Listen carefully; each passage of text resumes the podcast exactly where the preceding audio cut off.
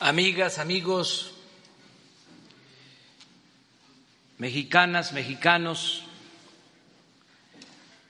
la transformación está en marcha. Y aunque es necesario seguir poniendo al descubierto la gran farsa neoliberal y auspiciando el cambio de mentalidad del pueblo, porque eso es lo más cercano a lo esencial y a lo irreversible, también estamos desterrando vicios y prácticas deshonestas en el manejo del gobierno. Una medida decisiva fue parar en seco la tendencia privatizadora.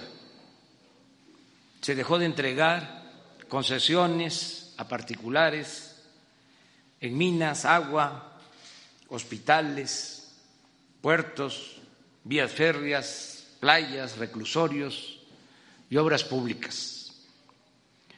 Pero lo más importante, hemos detenido las privatizaciones en el sector energético, en petróleo y electricidad. Esta nueva política energética busca producir en México las gasolinas que el país consume y dejar de importarlas. Con este fin, se continúa destinando recursos para la modernización de las seis refinerías existentes. En tres años, la inversión pública destinada a las refinerías ha sido de 33.581 millones de pesos. Cuando llegamos al gobierno, estas refinerías estaban en el abandono y la administración anterior había comenzado a vender plantas como las de hidrógeno al interior de sus instalaciones. Al inicio de nuestra administración, las refinerías transformaban 511 mil barriles por día y ahora procesan 706 mil barriles diarios, es decir, 38% más. El reinicio de la, de la construcción de la coquizadora de Tula Hidalgo es una buena noticia, porque se ampliará la producción de esa refinería en 70 mil barriles diarios de combustibles en julio del año próximo, se terminará también la nueva refinería de Dos Bocas, Paraíso Tabasco, con capacidad para procesar 340 mil barriles diarios.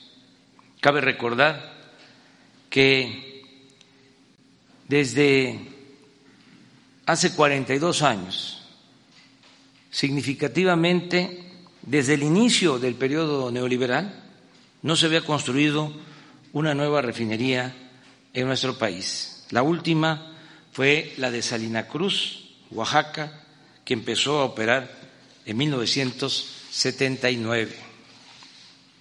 Durante el gobierno de Carlos Salinas de Gortari, en 1993, en vez de hacer aquí una nueva refinería, se optó porque Pemex se asociara con Shell para compartir la refinería Deer Park de Houston, Texas. Este año se hizo la oferta para comprar la parte de la petrolera extranjera y se cerró la operación con un costo de 596 millones de dólares. Ahora la refinería será propiedad total de Pemex y su producción de gasolinas y diésel y otros combustibles 150 mil barriles diarios se destinarán al abasto del mercado interno de nuestro país. Esta nueva política significa no extraer más petróleo que el indispensable para cubrir la demanda de combustibles del mercado interno. Con esta producción moderada cumpliremos el compromiso de reponer como norma el 100% de las reservas probadas y ayudaremos así a reducir el uso excesivo de combustibles fósiles. En suma, seguiremos actuando de manera responsable y no se afectará la herencia de las nuevas generaciones. En cuanto a la industria eléctrica, vamos a impulsar este mes, voy a enviar al Congreso una iniciativa de reforma constitucional que permitirá reparar el grave daño que causó la privatización al sector público y a la economía popular. Pues mientras el mercado de esta industria se abrió para dar preferencia a empresas particulares, nacionales y sobre todo extranjeras, con la entrega de subsidios, entre otras prebendas, las plantas de la Comisión Federal de Electricidad fueron completamente abandonadas. Ahora estamos modernizando las plantas hidroeléctricas para reducir el uso de combustóleo y carbón en la producción de electricidad. La energía que se produce con agua es limpia y barata. De ahí que hayamos decidido cambiar turbinas antiguas por equipos modernos, lo cual nos permitirá aprovechar la infraestructura existente y el agua de los embalses para producir más electricidad sin construir nuevas presas, sin causar afectaciones y reducir la emisión de gases de efecto invernadero. En pocas palabras, la meta es que tengamos abasto público suficiente de energía eléctrica, que no haya apagones y evitar en los hechos que los consumidores domésticos paguen la luz con tarifas más elevadas que las corporaciones empresariales y las grandes cadenas comerciales.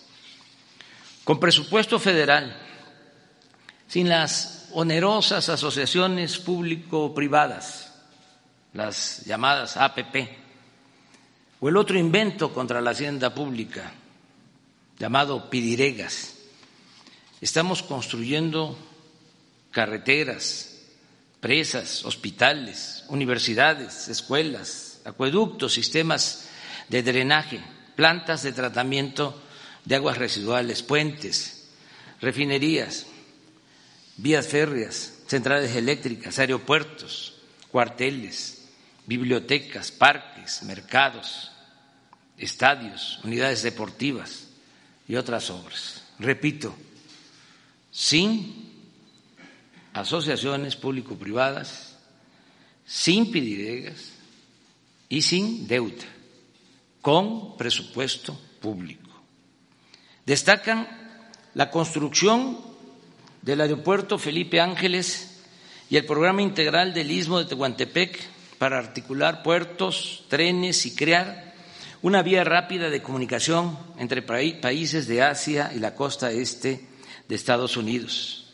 Asimismo, el tren Maya llevará bienestar a la región de mayor riqueza arqueológica, cultural y turística del país y una de las más importantes del mundo. Tan solo en la ejecución de estos tres grandes proyectos se están generando 143.137 empleos directos y 277.049 indirectos.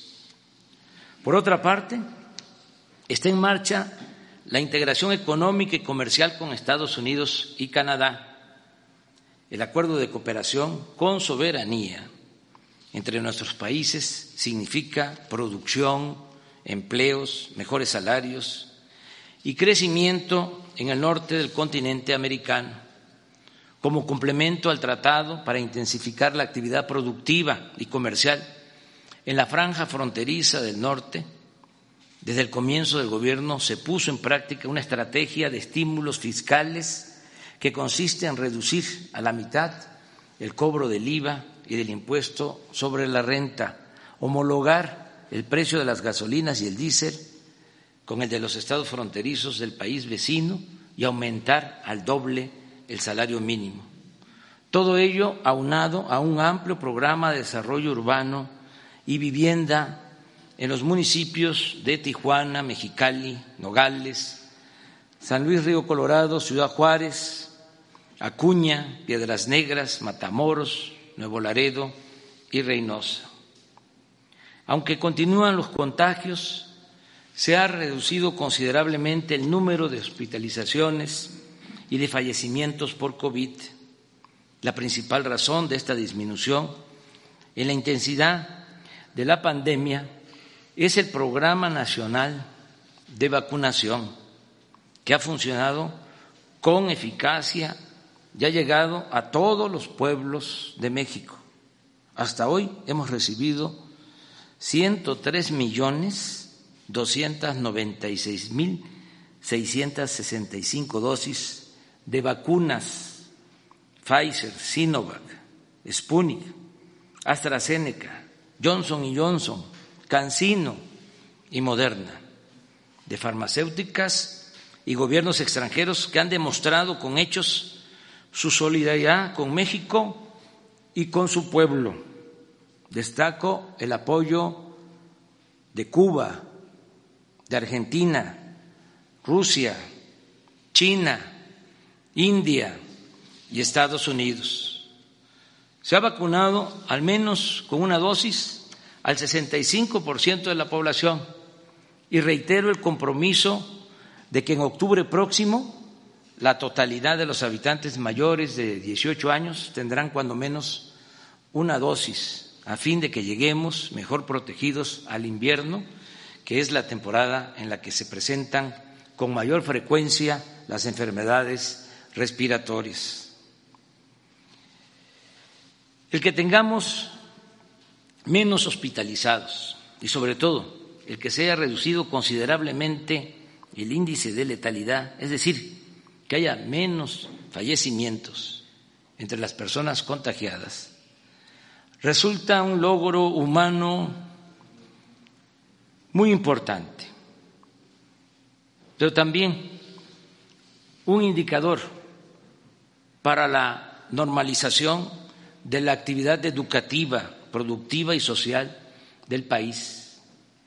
Antier, de lunes, comenzó el nuevo ciclo escolar con la participación entusiasta de maestras, maestros, madres y padres de familia, así como de 11 millones de niñas y niños y adolescentes que luego de 18 meses regresan a recibir clases presenciales a la escuela, que es su segundo hogar y el principal centro de convivencia para compartir afectos y tristezas y para recargarse de humanismo y solidaridad. En el campo se está produciendo sin limitaciones. El año pasado la producción agropecuaria aumentó dos por ciento y esa misma tendencia se registra en lo que va de 2021. El sector industrial está en franca recuperación, al igual que el comercio, el turismo, el sector restaurantero, la aviación y otros servicios. Casi todos los pronósticos para este año coinciden en que la economía crecerá alrededor del 6%.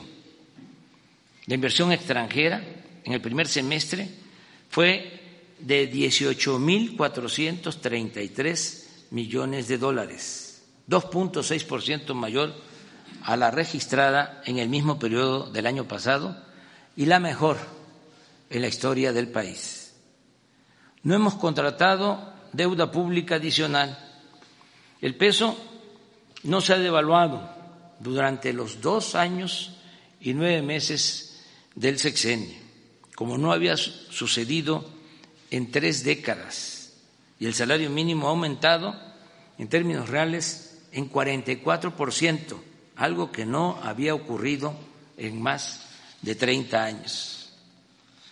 Cuando llegamos al gobierno, un salario mínimo alcanzaba para comprar 5.8 kilogramos de tortilla.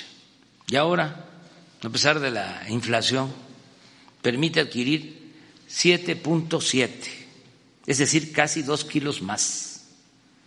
No hemos aumentado en términos reales los precios de las gasolinas, el diésel y la electricidad. El gas ha subido un poco por encima de la inflación, pero pronto vamos a corregir ese aumento. Ya lo estamos haciendo, pues ya iniciamos la venta a precios justos de cilindros del gas bienestar. Desde que llegamos al gobierno hasta la fecha, el índice de la Bolsa de Valores ha crecido en 28%, como nunca en su historia. La inflación, aunque recientemente aumentó, ya se mantiene estable. Se ha reducido 3.5% la tasa de interés que fija el Banco de México. Y si esa institución tenía a fines de la administración pasada reservas por 173 mil 775 millones de dólares, actualmente ascienden a 205 mil 391 millones de dólares, lo que significa un aumento del 18 por ciento, un máximo histórico, más de 30 mil millones de dólares. Y también es satisfactorio informar que Posterior a la pandemia, se han creado un millón doscientos dos mil seiscientos noventa y un empleos y solo faltan ciento noventa y dos mil setecientos trece para recuperar a los asegurados que había en el Seguro Social antes de la crisis sanitaria y que sumaban veinte millones seiscientos trece mil trabajadores, un objetivo que alcanzaremos en los próximos dos meses.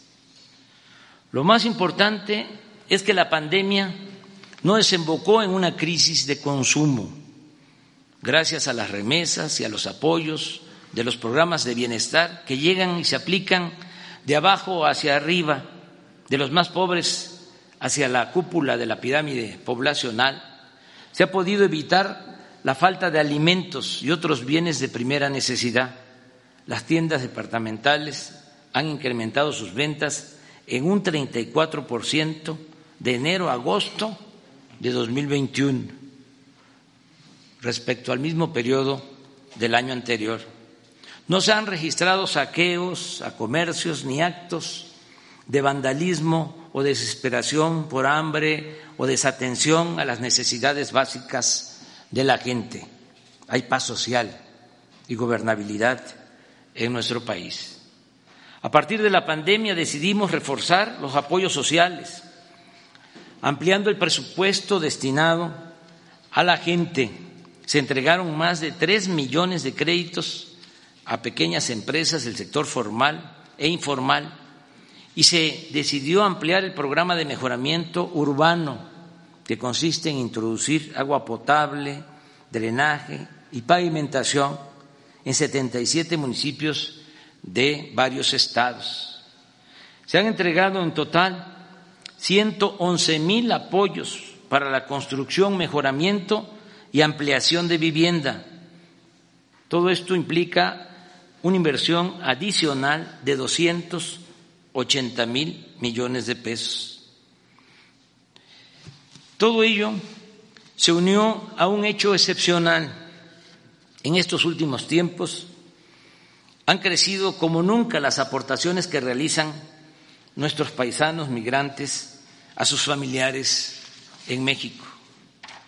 El año pasado las remesas se elevaron a 40 mil 600 millones de dólares y en este año estimamos, de acuerdo al comportamiento hasta el día de hoy, que superarán los 48 mil millones de dólares, es decir, 18% más. Hoy acaba de dar a conocer el Banco de México que las remesas de julio alcanzaron los 4.540 millones de dólares. Es una cifra récord mensual. 4.000 540 millones de dólares. Aprovecho para recapitular. Récord histórico en remesas. Récord histórico en inversión extranjera. Récord histórico e incremento al salario mínimo. Récord histórico en no devaluación del peso. Récord histórico en no incremento de deuda. Récord histórico en aumento del índice de la Bolsa de Valores. Récord histórico en las reservas del Banco de México. Está como para decir a los cuatro vientos, presumir.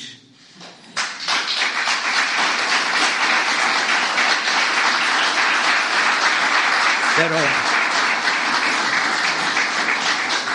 no he terminado porque lo que acabo de escribir es, es como para decirle a los tecnócratas neoliberales, tengan para que aprendan.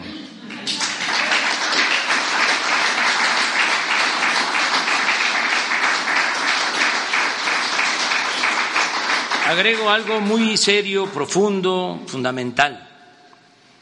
El dinero en las remesas llega hasta abajo, a las familias y comunidades más pobres del país. Estamos hablando de más de 10 millones de envíos de 380 dólares mensuales en promedio por familia, 7 mil 600 pesos mensuales esta derrama de recursos, aunada a otra cantidad similar que se destina del presupuesto público a los distintos programas de bienestar, es la esencia de nuestra estrategia para enfrentar la crisis. En otras palabras, con esta inyección rápida y directa de recursos a las familias, se ha fortalecido la capacidad de compra o de consumo de la gente y con ello se ha podido reactivar pronto la economía. Todos los días desde las seis de la mañana, de lunes a viernes, realizamos en Palacio Nacional, aquí, en Palacio Nacional, reuniones del Gabinete de Seguridad, integrado por las Secretarías de Gobernación, la Secretaría de la Defensa, la Secretaría de Marina y la Secretaría de Seguridad Pública y Protección Ciudadana, que es la encargada de coordinar este gabinete. En esas reuniones diarias recibimos reportes del país sobre esta materia y se toman decisiones que permiten enfrentar los distintos delitos y garantizar la paz. Fruto de este trabajo perseverante, conjunto, son los siguientes resultados. En el tiempo que llevamos en el gobierno se redujo el robo de combustibles, el llamado huachicol, en 95%, los homicidios en 0.5%, el robo de vehículos en 28%, el secuestro en 18%, y así en casi todos los delitos del fuero común y federal. En suma, de 11 delitos considerados como de mayor impacto, solo tres han presentado aumentos. El feminicidio, que creció en 13% y que posiblemente, reitero, antes no se clasificaba como ahora. La extorsión que aumentó en 28% y el robo en transporte público individual que creció 12% el 27 de julio de este año, del INEGI, dio a conocer el dato de homicidios registrados en 2020, que como en 2019 refleja que ya se detuvo la tendencia ascendente en este delito e inclusive se ha logrado una pequeña disminución.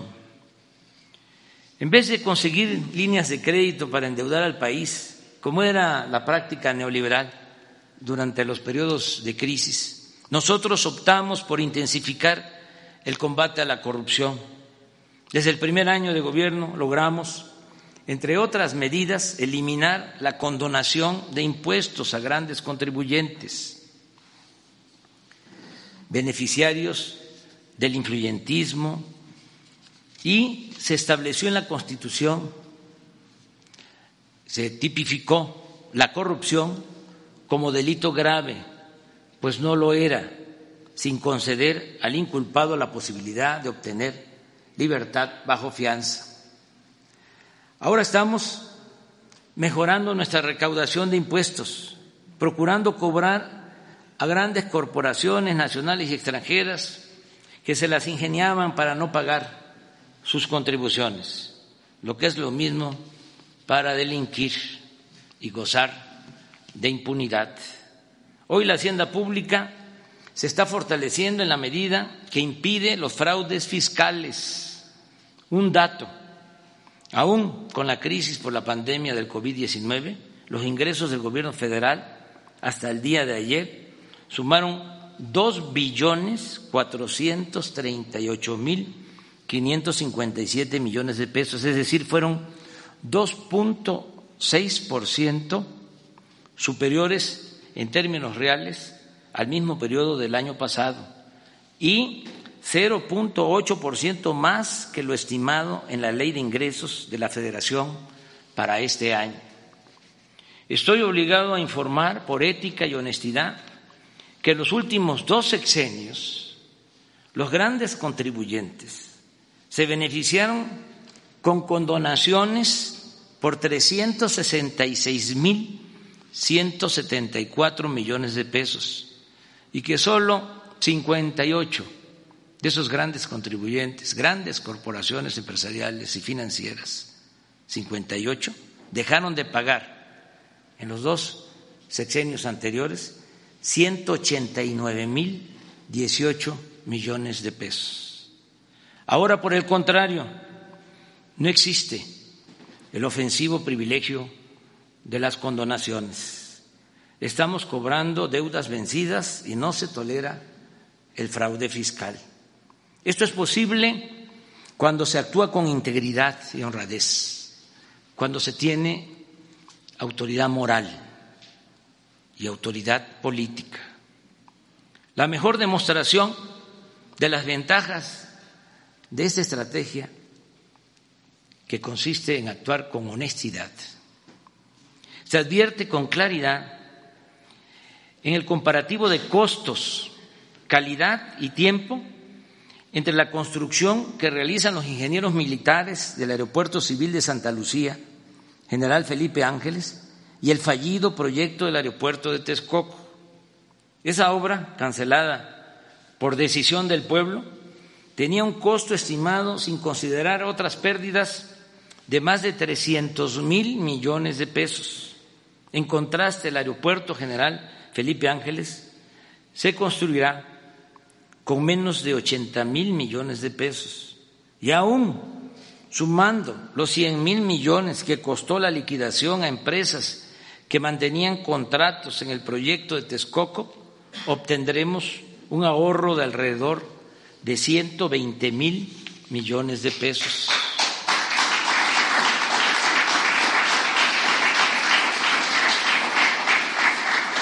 Por añadidura, que esto también es muy importante, la nueva terminal aeroportuaria la vamos a inaugurar antes que el proyecto o que el aeropuerto proyectado en Texcoco, el aeropuerto General Felipe Ángeles, comenzará a operar el 21 de marzo del próximo año, en tanto que la entrada en funciones del de Texcoco estaba programada para 2025, siempre y cuando alcanzara el presupuesto y se cumpliera con el tiempo estimado de construcción. En fin, es demostrable que no permitir la corrupción y la impunidad ayuda a liberar fondos para el bienestar y el desarrollo del país. Esa es la fórmula. No permitir la corrupción, gobernar con austeridad y no permitir la impunidad moralizar la vida pública de México. Al mismo tiempo que comenzamos a combatir la corrupción, reitero, se puso en práctica una política de austeridad republicana. En dos años, nueve meses, hemos ahorrado un billón 400 mil millones de pesos en compras y contratos, reduciendo al mínimo el robo de combustible, el llamado huachicol, y disminuyendo drásticamente la defraudación fiscal y otras malas prácticas dañinas que proliferaban en la hacienda pública en el antiguo régimen. La austeridad, la cancelación de fideicomisos, de contratos leoninos y fondos que se manejaban de manera discrecional, deshonesta y en beneficio de minorías, también nos han permitido liberar más presupuesto en beneficio del pueblo. Con esta fórmula de combatir la corrupción y gobernar sin lujo ni frivolidad, hemos podido cumplir los compromisos de no endeudar al país, no aumentar impuestos, no subir los precios de los combustibles y lo más importante, esta nueva política económica fincada en la moralidad nos ha permitido financiar programas sociales para el bienestar de nuestro pueblo, en especial para los más pobres y marginados. Ya es una realidad la pensión universal para los adultos mayores, que va a ir aumentando. Para enero del 2024, todos los adultos mayores del país van a recibir el doble de lo que se les entrega en la actualidad.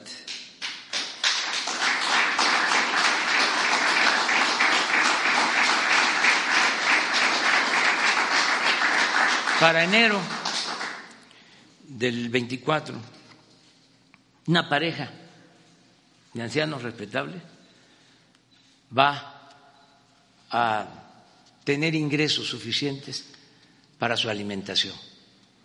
Nos vamos a sentir todos muy orgullosos, muy fraternos, muy humanos.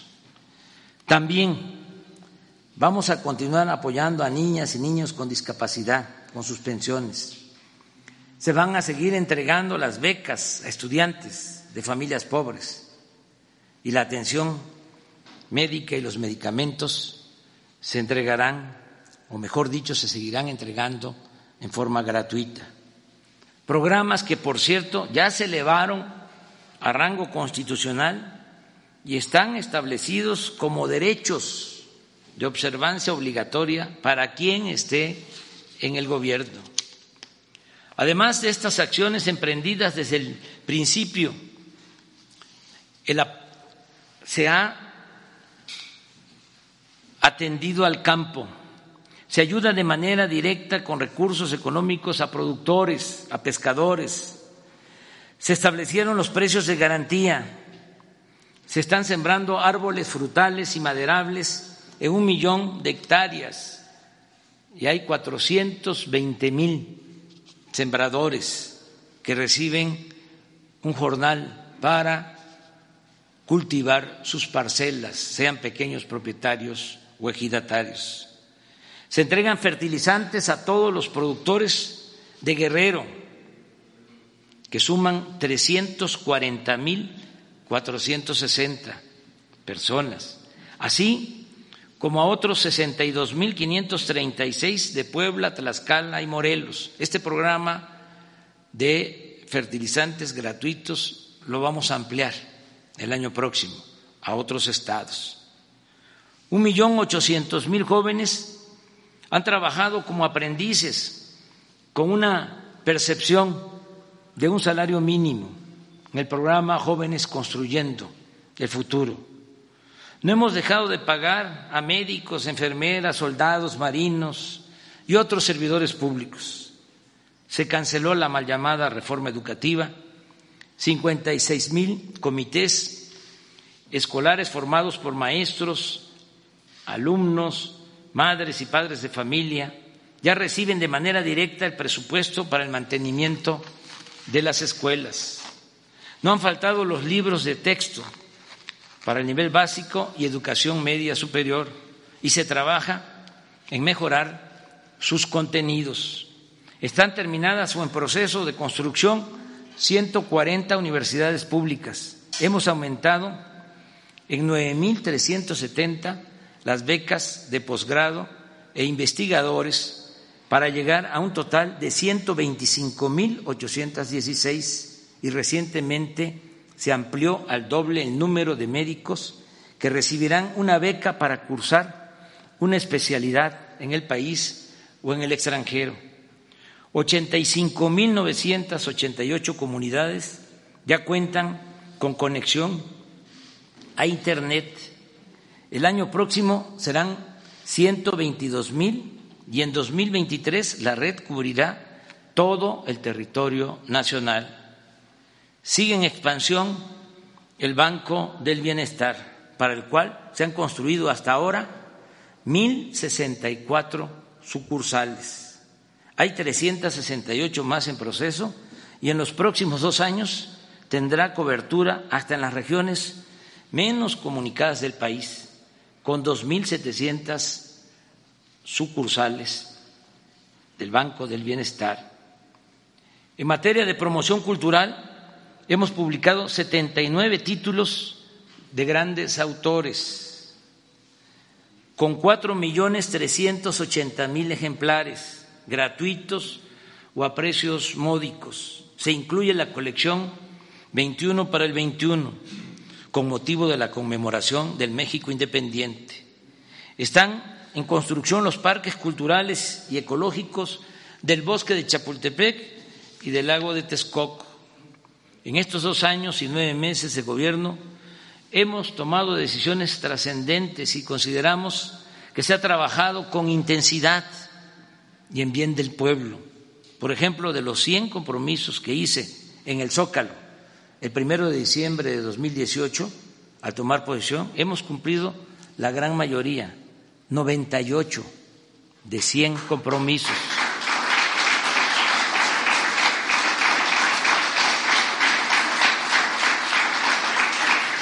Solo tenemos pendientes dos, descentralizar el gobierno federal y conocer toda la verdad acerca de la desaparición de los jóvenes de Ayotzinapa.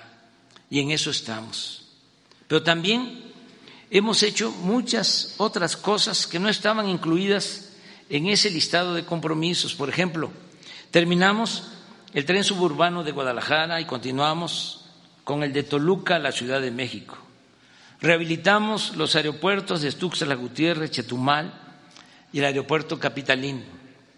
Hemos invertido 34 mil millones de pesos en el mantenimiento de 40 mil kilómetros de carreteras del país.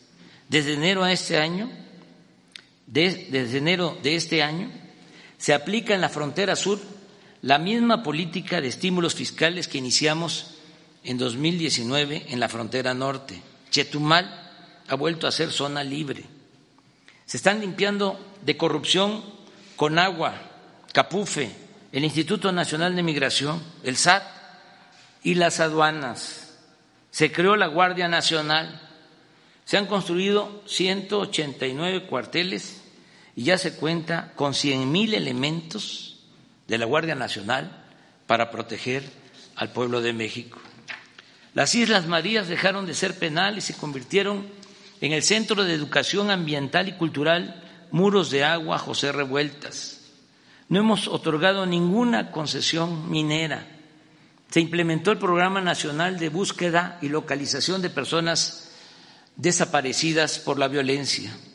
Se reinstaló a todos los maestros despedidos por la imposición de la mal llamada reforma educativa y se están reparando daños cometidos a personas o familiares afectados por la corrupción neoliberal o por la violación de Estado, como los casos de la guardería ABC en Hermosillo, Sonora, y Pasta de Conchos en Coahuila. Se mantiene el programa de protección a periodistas. Se creó el Instituto para devolver al pueblo lo robado. Se inició la entrega de mercancías decomisadas en beneficio de comunidades pobres. Se ayuda a los damnificados por inundaciones y otros fenómenos naturales, tanto en México como en el extranjero. Hasta ayer habíamos ofrecido 685 conferencias de prensa de 7 a 9 de la mañana, de lunes a viernes. He visitado como presidente todos los estados del país, unos los menos, cuatro veces y otros hasta en 28 ocasiones. Entró en vigor el nuevo tratado comercial con Estados Unidos y Canadá. Se aprobó la nueva ley laboral para garantizar el voto directo y la democratización de los sindicatos. Se aumentó en los hechos el reparto de utilidades. Se terminó con la subcontratación y se redujo el costo de administración de las AFORES. Se ha basificado a 400 mil trabajadores de la educación. Se han entregado puntualmente las participaciones federales y los recursos del presupuesto que por ley corresponden a estados y municipios. La independencia de los poderes legislativo y judicial y de la Fiscalía General de la República es una realidad. No se fabrican delitos ni se persigue o espía a opositores. La represión política ha dejado de existir y han quedado atrás las presiones del poder público a los medios de información para influir en su línea editorial. No hay escasez de alimentos, materias primas o combustibles. El sistema financiero funciona normalmente. Solo han habido 20 huelgas de trabajadores. Las manifestaciones de protesta se han reducido al mínimo. Los créditos del Infonavit y del Fobiste se entregan de manera directa a los trabajadores y no hay desalojos por causas injustas o deudas contraídas con estos organismos. Ofrecimos asilo al expresidente Evo Morales y a sus colaboradores. No tenemos conflictos con ningún gobierno en el mundo. No se han violado derechos humanos de migrantes. El caso excepcional de hace unos días en que dos funcionarios de migración patearon a un ciudadano haitiano, ese mismo día se atendió. Fueron dados de baja los dos funcionarios y están a disposición del órgano interno de control. No va a haber represión en nuestro gobierno. Eso debe de quedar de manifiesto. Se permitió la entrada a organismos internacionales para vigilar el cumplimiento de los derechos humanos en nuestro país. En estos 34 meses solo ha ocurrido un apagón importante. No se ha presentado una crisis de desabasto de agua, se resolvió el problema de la escasez de gasolina que se originó por el combate al robo de combustible y se adquirieron 612 pipas o carros tanques que opera la Secretaría de la Defensa Nacional. Hay información permanente sobre quién es quién en los precios. Están en curso dos campañas de información para no consumir drogas ni productos chatarra se inauguró el túnel emisor Oriente para evitar inundaciones en el Valle de México. Nuestro país fue electo casi por unanimidad para integrar el Consejo de Seguridad de la ONU y en noviembre próximo asumiremos la presidencia de ese organismo. De igual manera, se aprobó la resolución que presentamos en esa organización para garantizar la equidad en el comercio de medicinas y vacunas. Se estableció el sistema de educación por Internet, radio y televisión. Se montaron 1.530 exposiciones artísticas, arqueológicas en México y en el extranjero. Se celebraron anualmente los actos cívicos del grito y del desfile de independencia, como se van a llevar a cabo en este mes de septiembre, mes de la patria, así como la conmemoración del inicio de la Revolución Mexicana. 925 deportistas y entrenadores de alto rendimiento han recibido de manera directa apoyos para su preparación por un monto global de 500 millones de pesos. En las Olimpiadas de Tokio 2020 los deportistas mexicanos compitieron con profesionalismo y dignidad y obtuvieron cuatro medallas de bronce. Quienes participan en los Juegos Paralímpicos son un orgullo nacional. Han conseguido hasta ahora cinco medallas de oro, una de plata y ocho de bronce. En este mes, cuando regresen, a ellos y a todos los de la delegación que representó a México en las Olimpiadas de Tokio, se les entregarán, incluyendo a sus entrenadores, estímulos económicos. Como indicador alternativo y complementario al Producto Interno Bruto, se está elaborando el índice de bienestar. Se lleva a cabo el proyecto Agua Saludable para la Laguna de Coahuila y Durango. Se ha consolidado el Servicio de Protección Federal para prestar seguridad a las secretarías y organismos de la Administración Pública Federal. Ha iniciado el proyecto de construcción del nuevo aeropuerto de Tulum, Quintana Roo. Se están creando escuelas para la formación de deportistas y maestros de educación física. Se aplica un nuevo etiquetado en alimentos para evitar el consumo de productos chatarra. Se incorporó a la enseñanza pública la nueva materia vida saludable y se instaló una comisión para impulsar el plan de justicia para el pueblo yaqui de Sonora, entre otras acciones. Pero lo más importante es que ya están sentadas las bases de la transformación.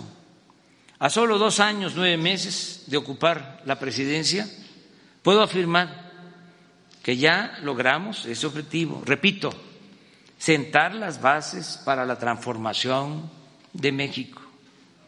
Ahora se respeta la Constitución, hay legalidad y democracia se garantizan las, libertades y el derecho a disentir. Hay transparencia plena y derecho a la información. No se censura a nadie. No se violan los derechos humanos. El gobierno no reprime al pueblo y no se organizan fraudes electorales desde el Poder Federal.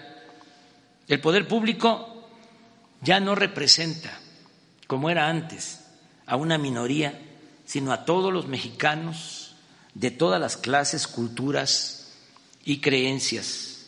Se gobierna con austeridad y autoridad moral. No se tolera la corrupción ni se permite la impunidad. En la práctica no hay fueros ni privilegios. Se protege la naturaleza, se auspicia la igualdad de género, se repudia la discriminación el racismo y el clasismo. Se fortalecen valores morales, culturales y espirituales. Se cuida y se promueve el patrimonio cultural e histórico de México. Es un timbre de orgullo el que a pesar de la crisis sanitaria y económica que provocó la pandemia y con todo y el sufrimiento que nos causó, no dejamos de trabajar para consumar la cuarta transformación de la vida pública de México. Es evidente que si avanzamos y resistimos es porque nos decidimos a enfrentar en primer término, en primer lugar, la peste de la corrupción que tanto daño ha causado a México y a su pueblo. Esto siempre lo ha sabido el pueblo, pero es ahora que se comprende mejor y se asiente como una realidad, porque el dinero que antes se robaban ahora llega a los de abajo, a los olvidados, a los marginados de nuestro país. Puedo afirmar a este respecto que el 70% de los hogares de México está inscrito en cuando menos un programa de bienestar o se beneficia de alguna manera del presupuesto nacional y que el resto al 30% de los mexicanos con mejores condiciones económicas y de trabajo, tampoco los hemos dejado en el desamparo. Ellos obtienen condiciones para seguir progresando y vivir en paz, sin miedos ni temores, y pueden sentir la gran satisfacción que produce a cualquier ser humano de buenos sentimientos el llevar a la práctica el principio fundamental del amor al prójimo, del servicio a los semejantes. En este 2021 estamos conmemorando los 700 años de la fundación de nuestra ciudad capital, México Tenochtitlan. También recordamos la caída de Tenochtitlán hace 500 años por la invasión española. Así, estamos recordando, conmemorando los 200 años de nuestra independencia, alcanzada formalmente el 27 de septiembre de 1821. Para nosotros la historia, como diría Cicerón, es la maestra de la vida. Las culturas heredadas de nuestras grandes civilizaciones han sido siempre nuestra salvación. Las culturas siempre nos han salvado.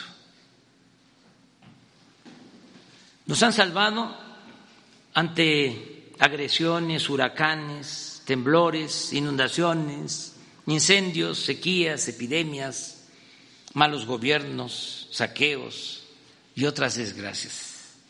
Por eso no debemos olvidar nuestro pasado, ni el pasado que inicia con la invasión de hace 500 años, ni mucho menos el pasado que tiene que ver con el México prehispánico, lleno de cultura y de grandes civilizaciones.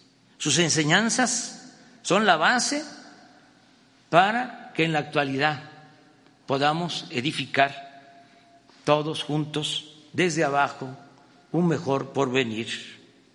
Amigas y amigos, todo lo alcanzado por el gobierno que encabezo es fruto del trabajo de muchos servidores públicos, muchos servidores públicos, que quisiera yo tenerlos enfrente para agradecerles por su dedicación, por su entrega.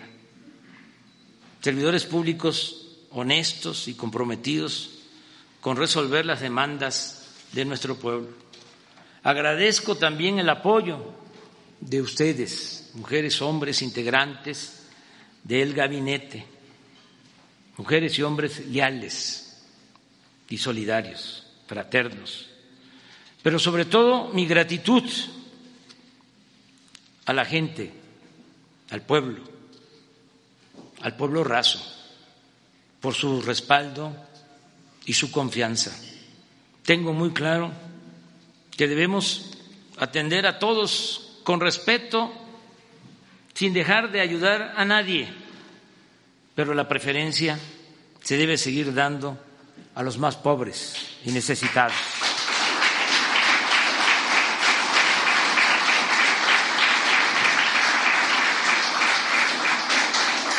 Es decir, Debemos seguir aplicando el criterio de que por el bien de todos, primero los pobres. Como lo escribí en la introducción de mi libro, de mi nuevo libro, que se llama precisamente A la mitad del camino.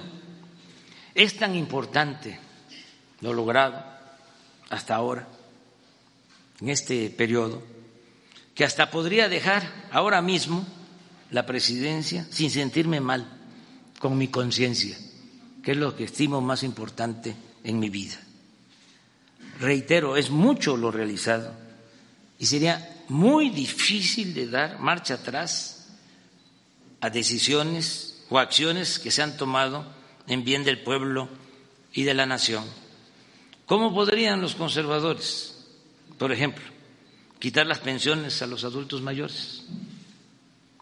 ¿Cómo podrían suprimirse las becas a los estudiantes pobres. ¿Cómo volver al lujo, a las extravagancias en el ejercicio del gobierno? ¿Cómo regresar a la condonación de impuestos a las grandes corporaciones económicas o financieras? ¿Cómo retornar a la privatización depredadora de los bienes públicos? ¿Cómo lograrían que volviera a imperar la corrupción en nuestro país. En fin, un retroceso no sería cosa fácil. Vamos bien y estoy seguro que la gente va a votar a finales de marzo del año próximo porque continúe mi periodo constitucional hasta finales de septiembre de 2024.